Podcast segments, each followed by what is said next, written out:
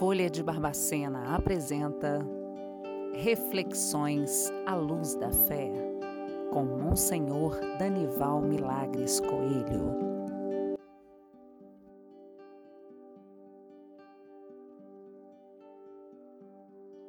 Meus queridos irmãos e irmãs, nesta semana a nossa reflexão à luz da fé é a respeito do valor da vida, que está na compreensão que nós temos da vida enquanto dom de Deus. Por isso, o primeiro chamado que nós recebemos, em outras palavras, a primeira vocação a qual nós somos convidados a corresponder, é a vocação à vida. Deus nos chama à existência. A vida é fruto do amor criativo de Deus. Não importa em que circunstância aconteça a fecundação, para que ali, a partir daquele momento, passe a existir uma nova vida. A vida é sempre dom de Deus. Deste modo, queridos irmãos e irmãs, a nossa vocação primeira é saber viver a vida enquanto seres humanos. E à luz da fé, nós não somos apenas criaturas, nós somos filhos e filhas de Deus. Esta é a marca de quem reconhece na sua vida o dom de Deus. O dom do amor que nos faz viver o amor de Deus que dá sentido à nossa existência. Queridos irmãos e irmãs, responder a esse chamado à vida é, antes de tudo, aprender a viver com o próprio Autor da vida, que é Jesus Cristo. Ele veio ao mundo para ensinar o ser humano a viver humanamente a própria vida. Jesus se fez um de nós. Ele é o ser humano perfeito, porque é o Deus vivo que assumiu a nossa humanidade, mas ele também passou pelo sofrimento, pelas provações deste mundo. E assim quis que nós aprendêssemos com Ele a viver o pleno sentido da nossa existência. Quando nós perdemos a consciência do valor da vida enquanto dom de Deus, nós caímos na tentação de querer manipular a vida de querer ser dono da própria vida. E, consequentemente, nos achamos, mesmo que inconscientes, donos da vida do outro. Nos julgamos capazes de manipular a vida do outro, de ter um certo domínio da vida do outro. E aí, nós não nos realizamos humanamente falando. Então, à luz da fé, meus queridos irmãos e irmãs, o sentido da vida está em primeiramente reconhecer que nós somos vocacionados à vida.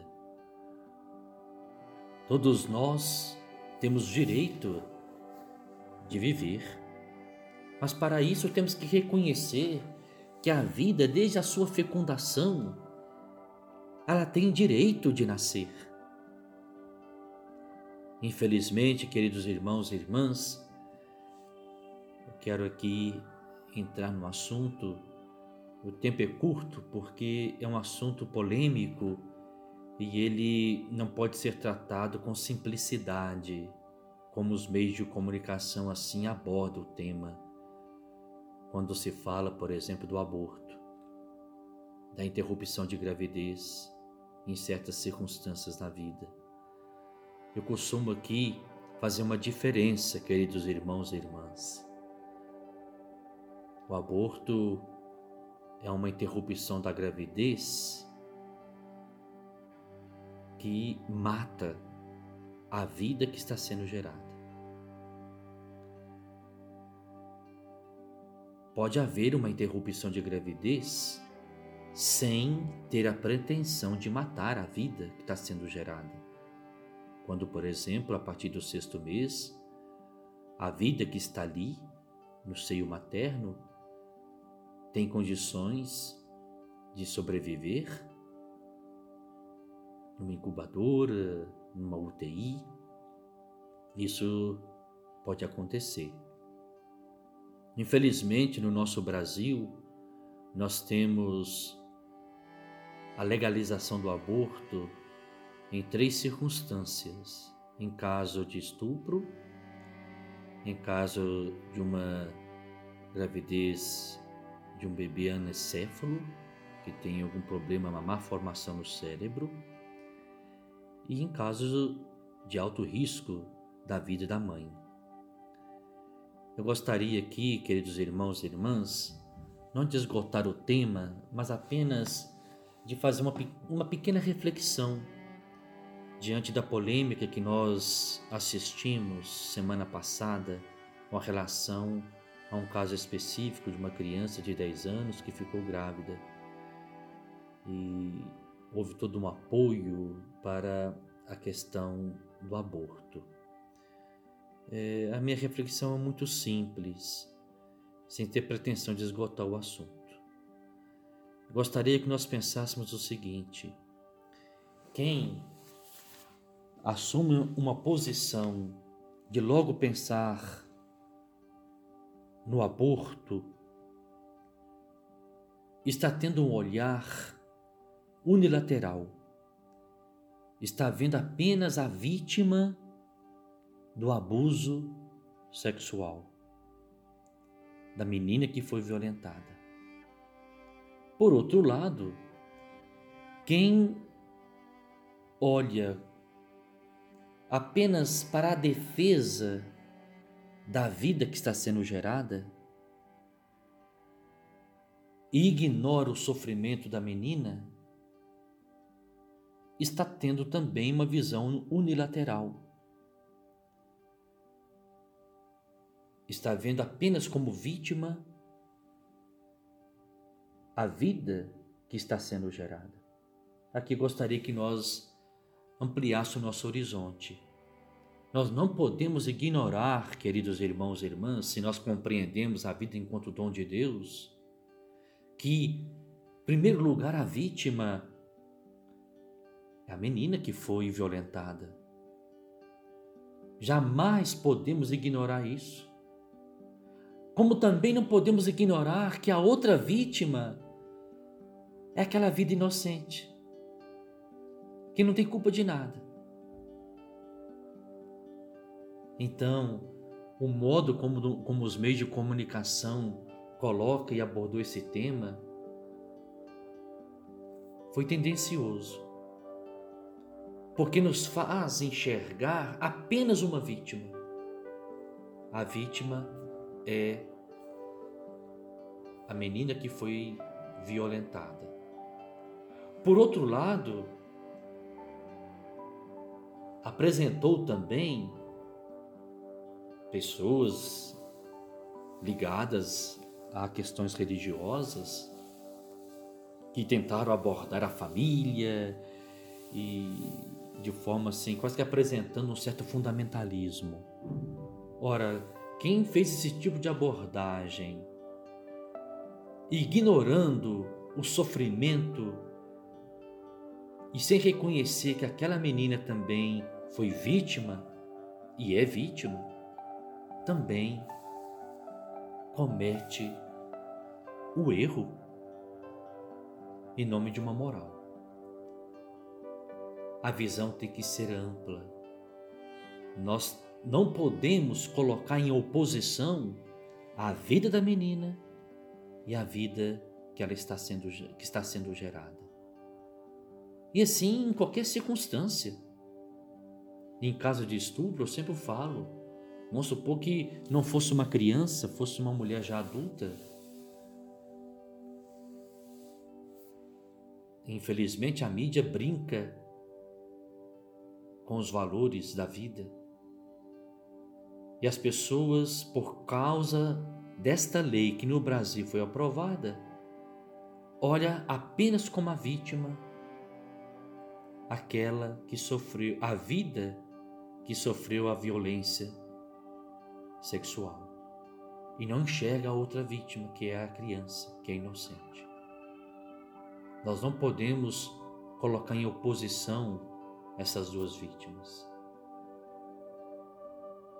A oposição tem que ser feita é com relação ao criminoso, ao estuprador, e que ninguém vai matar, porque não se pode matar. Está lá o quinto mandamento: não matarás.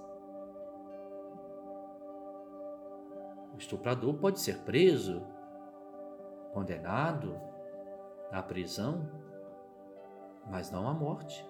E nós condenamos à morte uma vida inocente. Então, queridos irmãos e irmãs, esse tema ele é complexo. Nós não podemos ficar numa reflexão simplista que os meios de comunicação nos apresentam. O nosso olhar tem que ser de compaixão e misericórdia para as duas vítimas a vítima da violência e do abuso sexual e a vítima de uma vida inocente. Alguns médicos deram testemunho e assim a gente pensa, né? Se, mesmo sendo uma criança, é um sofrimento muito grande. É um trauma enorme para ela e para a família.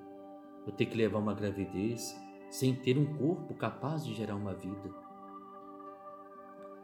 A igreja até reconhece quando uma gravidez coloca em risco, em alto risco, a vida da mãe.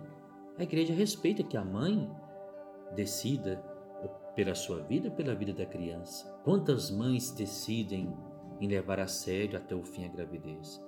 É claro, não é o caso dessa criança, mas se ela tivesse condições de levar a gravidez até o sexto mês, e fizesse uma interrupção de gravidez, mas para salvar a vida da criança, é diferente. Só que, infelizmente, diante de uma mentalidade abortista que quer convencer os brasileiros a aprovar a todo custo o aborto, eles usaram do sofrimento dessa menina para fazer todo esse alarme no nosso Brasil e colocar como se fosse uma oposição e aqui eu quero apenas que a gente reflita. O nosso olhar tem que ser mais amplo. Nós temos que olhar para o sofrimento da menina que foi abusada, mas não podemos deixar de olhar o sofrimento desta vida inocente. Ainda mais no modo como foi feito. Chegar até mim, não sei se é verdade, que o procedimento foi aplicar, parece potássio no coraçãozinho da criança né, que estava sendo gerado. É um procedimento que machuca, dói a todos nós. Né? Como a gente também vê com o coração sofrido a vida dessa criança que foi violentada. Vamos pedir a Deus que nos ajude, queridos irmãos e irmãs, a nunca perder a consciência do valor da vida. Se o primeiro chamado que Deus nos faz é o chamado à vida, vamos defender a vida. Vamos ser mais humanos no trato uns com os outros. Hoje nós vivemos uma sociedade que tem invertido os valores. há um grupo de pessoas que defendem os animais, defendem mais os animais do que a vida do ser humano, defendem mais os ovos de uma tartaruga que está em extinção do que um embrião que está sendo gerado. Nós não podemos inverter os valores. A vida é dom de Deus. Vamos pensar um pouquinho que a gente possa cultivar um olhar mais abrangente, mais profundo sobre a vida, sobre a vida de quem foi violentada, que sofre, mas sobre a vida do inocente também.